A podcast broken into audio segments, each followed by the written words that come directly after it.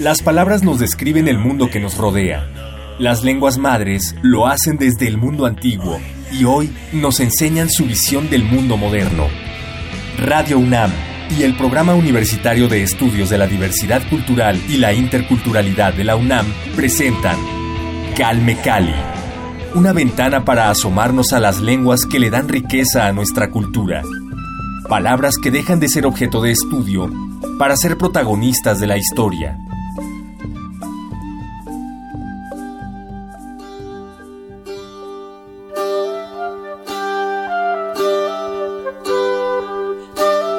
Natalio Hernández Hernández nació en 1947 en Naranjo Dulce, Ixhuatlán de Madero, Veracruz.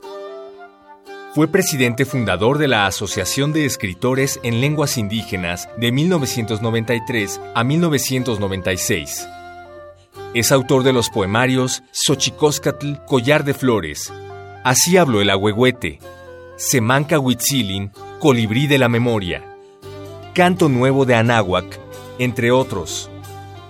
Recibió el premio Toltecayotl de Letras Indígenas del Consejo General de la Casa de los Pueblos Indígenas, Puebla, en el 2000, el premio Bartolomé de las Casas de la Casa de América de España en 1998 y el premio Nezahualcóyotl de Literatura en Lenguas Indígenas del Conaculta en 1997.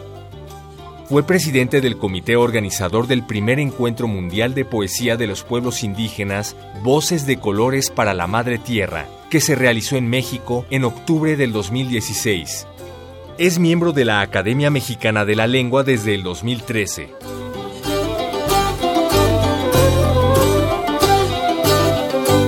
Hola, ¿qué tal? Yo soy Vania Anuche y les doy la bienvenida a una emisión más de Calme Cali. Hoy presentamos la segunda parte de la conversación con el poeta nahua Natalio Hernández. Si no pudieron escuchar la primera parte, los invito a visitar el sitio www.radiopodcast.unam.mx donde podrán encontrar todos nuestros programas. Como pudieron escuchar en nuestra emisión anterior y en la cápsula introductoria, el maestro Natalio Hernández tiene una gran experiencia en la poesía, pero no solamente en ese campo, también se ha desempeñado en la traducción en diferentes facetas de la literatura en lenguas originarias, en específico el náhuatl, que es su lengua materna, así que vamos a conocer más sobre su trabajo. Acompáñenme aquí en Calme Cali. Bienvenidos.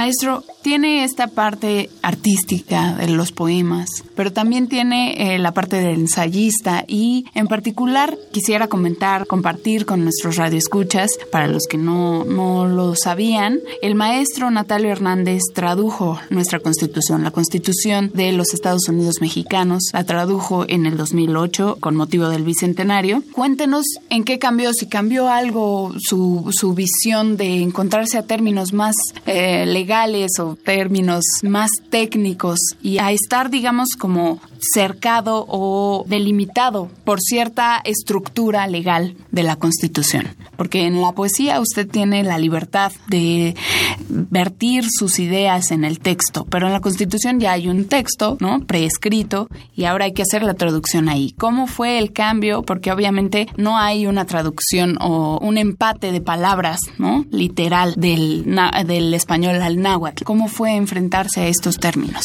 ¿Cuál fue el proceso de traducción? Hay una distancia muy grande entre la literatura y particularmente la poesía. Sin duda. Y un documento jurídico, ¿no? como es la Constitución, que es un documento muy racional, muy conceptual, ¿no? Es como... Y un poco críptico también de repente, ¿no? Porque en la poesía se puede soñar, se puede recrear, se puede incluso inventar. En la Constitución no, o sea, en los, en los preceptos constitucionales hay que buscar la precisión. Yo debo decirte que participé en la traducción de la Constitución Política de mi Estado en 2001. ¿no? En ese tiempo estaba don Miguel Alemán como gobernador y le pusieron en sus manos una constitución traducida al náhuatl, ¿no? Me dijeron, uno de sus colaboradores me dijo, su amigo el gobernador quiere que revise la Constitución. Y si usted dice que está bien, se publica. Y si usted dice que hay que revisar, corregir, lo que sea, también, ¿no? Y entonces revise eso. La Constitución estaba traducida por un eh, paisano mío, compañero mío, maestro bilingüe de la región de Chicontepec, ¿no? solo, en una máquina mecánica. Había palabras muy largas que nadie podía pronunciar. Entonces yo le dije, señor eh, licenciado, dígale a nuestro gobernador que esto no se puede traducir. ¿Qué sugiere? Sugiere un seminario, ¿no? En donde esté el, el autor, luego mi alumno poeta Juan Hernández Ramírez y yo. Y ya analizamos y tomamos una decisión tomamos al final la decisión de que había que volver a traducir toda la Constitución a tres voces, de manera colegiada. ¿no? El autor de la primera versión, el poeta que es Juan Hernán Ramírez, alumno del maestro que ahora no recuerdo su nombre, y yo. Y Juan dice que yo soy su maestro. Entonces hubo como tres pensamientos y tres generaciones, ¿no? Al final me gustó.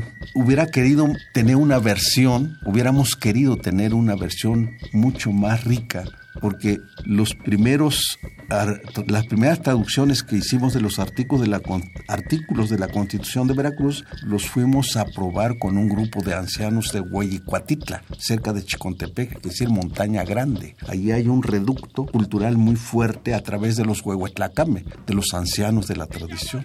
nos dijeron, ¿cuál este momate cuamachelia? Dice, sí, suena bien, sí le entendemos, sí lo comprendemos, ¿no? Al final nos presionaron por el tiempo, ¿no? Y ya no, o sea, en lugar de hacerlo en un año, lo hicimos en tres meses. Hicimos la traducción en tres meses. Fue un trabajo terrible.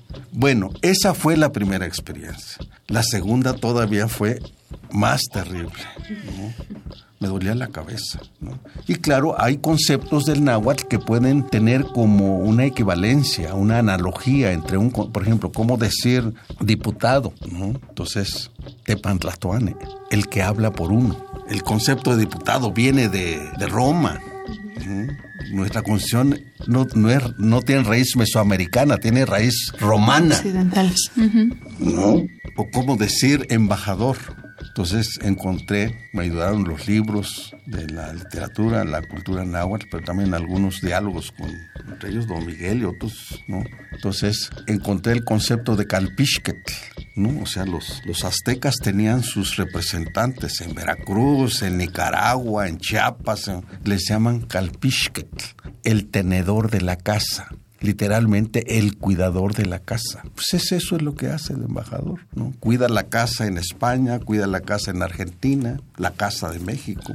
En fin, me llevaría, casi no platico ese tema, ¿no? Fue azaroso, agotador, ¿sí? Y otra vez me presionaron con los tiempos. Yo creo que necesitaba por lo menos unos tres años para tener una buena traducción.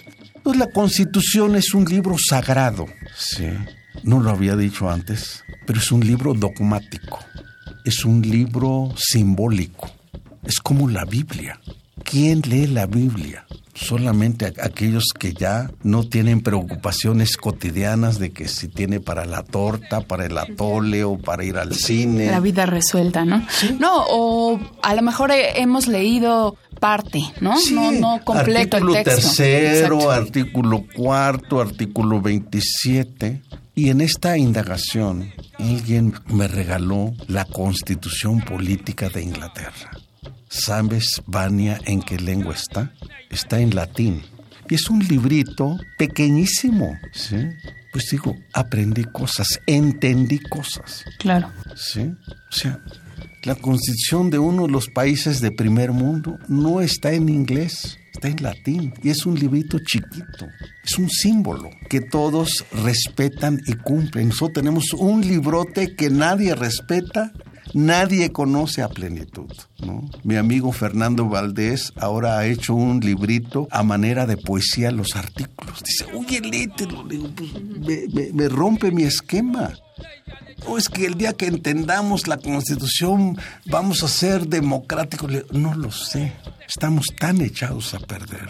No respetamos nuestra palabra, no cumplimos, tratamos de estudiar demasiado para que nos paguen por saber, no por hacer, no por ayudar, no por educar. Digo, no lo sé. En fin, tú me llevaste este camino, regresemos a la poesía. Ok. Bueno, yo quería tomar el tema porque me parece fundamental. Es fundamental. Me parece muy importante que o sea, haya cuando digo estas textos. cosas, yo no digo que no sea importante. Por ejemplo, yo lo que he hecho es ejercer el derecho a mi lengua. Estoy cumpliéndolo, un derecho que me otorga la Constitución y las leyes de esta nación, la ley de derechos lingüísticos de los pueblos indígenas, que Juan Gregorio y yo, el poeta mazateco, construimos en 1998. Juan Gregorio era presidente de la asociación, fue el segundo presidente. Yo fui de 93 a 97 y él de 97 a 2000. Entonces, ¿cómo no voy a respetar la ley? ¿Cómo no voy a querer la constitución? Pues es una Biblia, ¿no? Si lo vemos como un documento sagrado, pues, porque nos otorga los derechos que tenemos como mexicanos, como ciudadanos. Pero prefiero la poesía. Derechos y obligaciones. Sí, claro que sí. Nada Un más para cerrar. Para cerrar, sí, justo por esto saqué el tema para subrayar la importancia que tiene que estos textos tan fundamentales para la sociedad, para el crecimiento, para el progreso de la propia nación, estén traducidos también en nuestras lenguas originarias. 68 lenguas originarias que tenemos. Totalmente. Yo no sé si ya se tradujeron a las Hay varias. 65. Es un buen, una buena pregunta. Yo espero ver próximamente la constitución en las 65 lenguas. Entonces dices, aquí en este libro está la constitución en mi lengua, ¿no? Porque es un, un libro fundacional de esta nación. Sobre esa base jurídica, sobre ese documento constitucional, se construye la nación que tenemos. La nación pluricultural Pero que se reconoce reciente. en la Constitución. Se da en 94, no es cierto, 92. El la primera reforma fue en 92 y el artículo está en el cuarto. La segunda reforma fue en 2001 y ahora está en el artículo segundo. Yo les digo a los chicos de la UNAM, yo llevo 14 años dando clases en la UNAM en dos temas. Literatura en lenguas indígenas, que les digo chicos, no es en lenguas indígenas, no es para mí, es para todos ustedes también, porque son parte de esta nación multilingüe, ¿no? Pues literatura en lenguas mexicanas. Y educación intercultural multilingüe para todos. Eso es lo que viene hacia adelante, ¿no?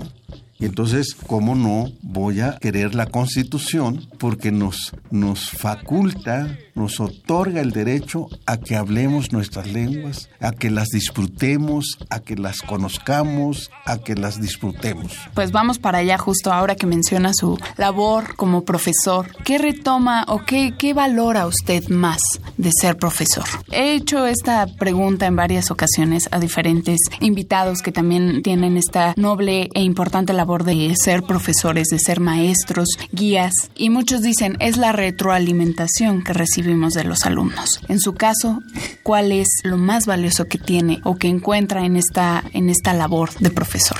Yo he renacido. Yo me jubilé en 2004 y llevo 14 años dando clases en la UNAM. No solo me han retroalimentado los chicos de la UNAM, me han rejuvenecido, me han enriquecido, porque me han llevado a un concepto que ahora estoy trabajando, que tiene que ver con la educación.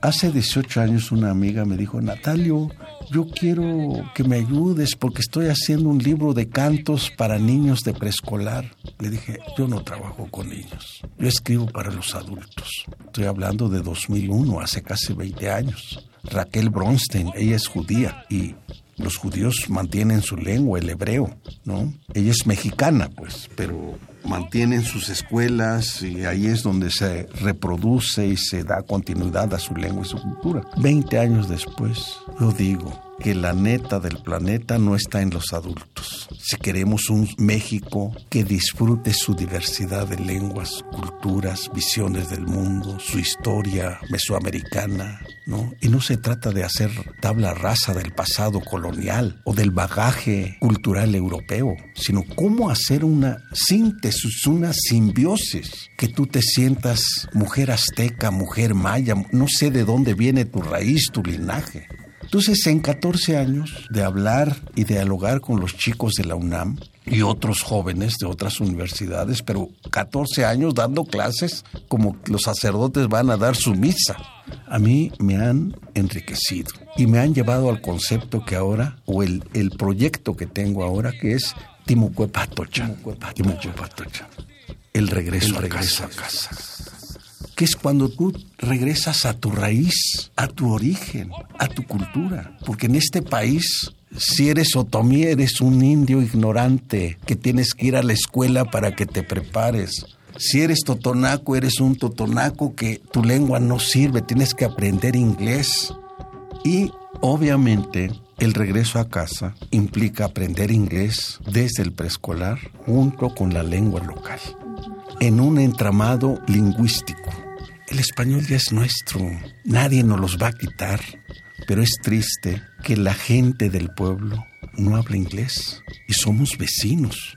Yo llevé inglés tres años en la secundaria de 61 a 64 y lo más que aprendí es un vocabulario, porque el maestro no hablaba inglés. Y sigue pasando esa historia. ¿no? Los que sí hablan inglés, que llegan a la universidad, son de las escuelas particulares, porque no les enseñan en la secundaria, les enseñan de preescolar o primaria.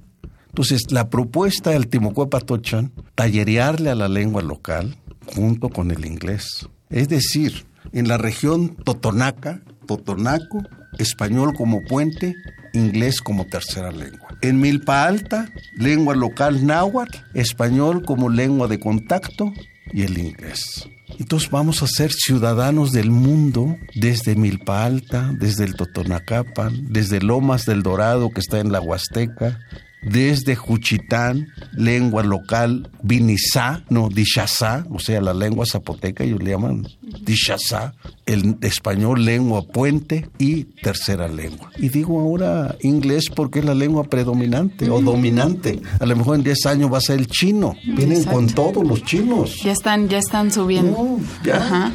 Yo decía que estaba el dragón en Cancún, no, el dragón ya está en las universidades. Sí, de hecho, se está abriendo también en los últimos años, hemos visto cómo ha crecido la oferta de lenguas, ¿no? En diferentes instituciones. Eh, bueno, en la UNAM tenemos, por ejemplo, la Escuela Nacional de, bueno, lo que era el, CELE. Sí, que ahora ya no es CELE, Centro de Lenguas Extranjeras. Me parece que ahora es Centro de Lenguas nada más, para dar cabida a las lenguas nuestras. Exacto. Y para empezar, pues ya se enseña náhuatl y maya permanentemente, hasta donde yo sé. De hecho, y, me gusta mucho que hay mucho interés en estas lenguas originarias. Ahorita hay más peso sobre las, la lengua náhuatl, sobre el maya, que son, digamos, las que han tenido mayor difusión. Pero bueno, vamos calando. Y mayor número de hablantes. Exactamente. Vamos, pues poco a poco, ¿no? Nos gustaría a lo mejor que fuera un poco más rápido el avance en esto. Yo creo que a veces la gente dice, vamos a empezar por las mayoritarias y se me hace injusto.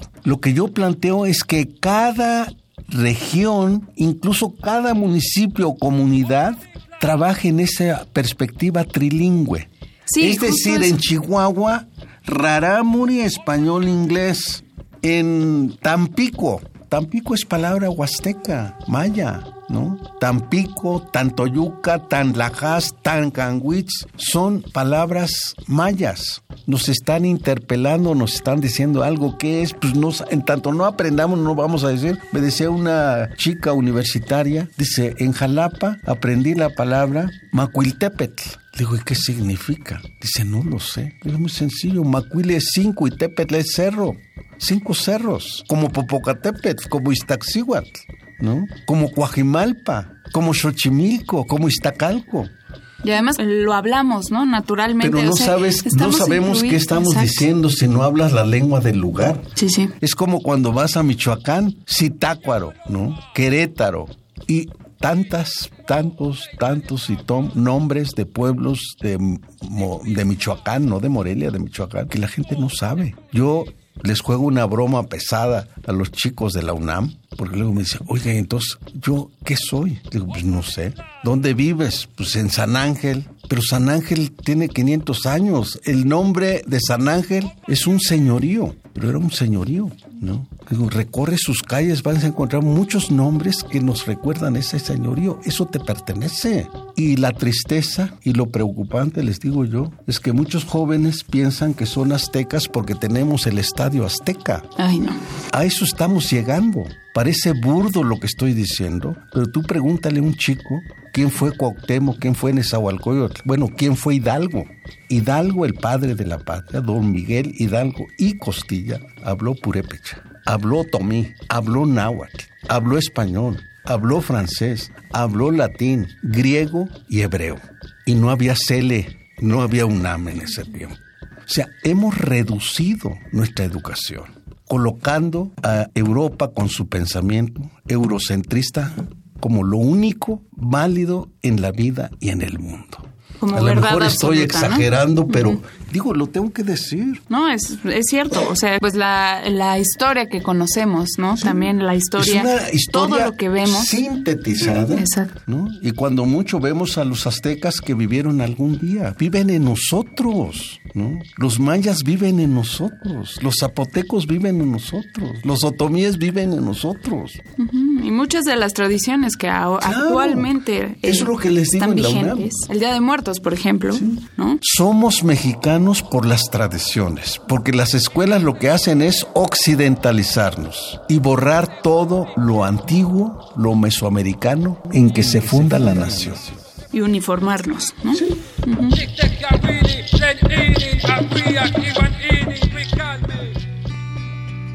Aún nos queda una tercera parte de esta conversación con el poeta Natalio Hernández, así que no se la pierdan en nuestra siguiente emisión.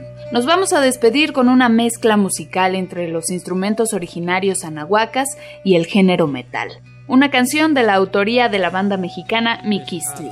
Consulten nuestro podcast en www.radio.unam.mx y escríbanos a las redes sociales de Radio UNAM utilizando el hashtag CalmeCali. También pueden escribirme directamente a mi cuenta personal de Twitter, me encuentran como arroba Nuque. Muchas gracias por su preferencia, gracias por supuesto al Programa Universitario de Estudios de la Diversidad Cultural y la Interculturalidad de la UNAM. Mi nombre es Vania Nuche a cargo de este espacio, los espero en nuestra próxima emisión y los dejo con el presagio funesto de Mikistli, esto es Tetzahuitl Temauti.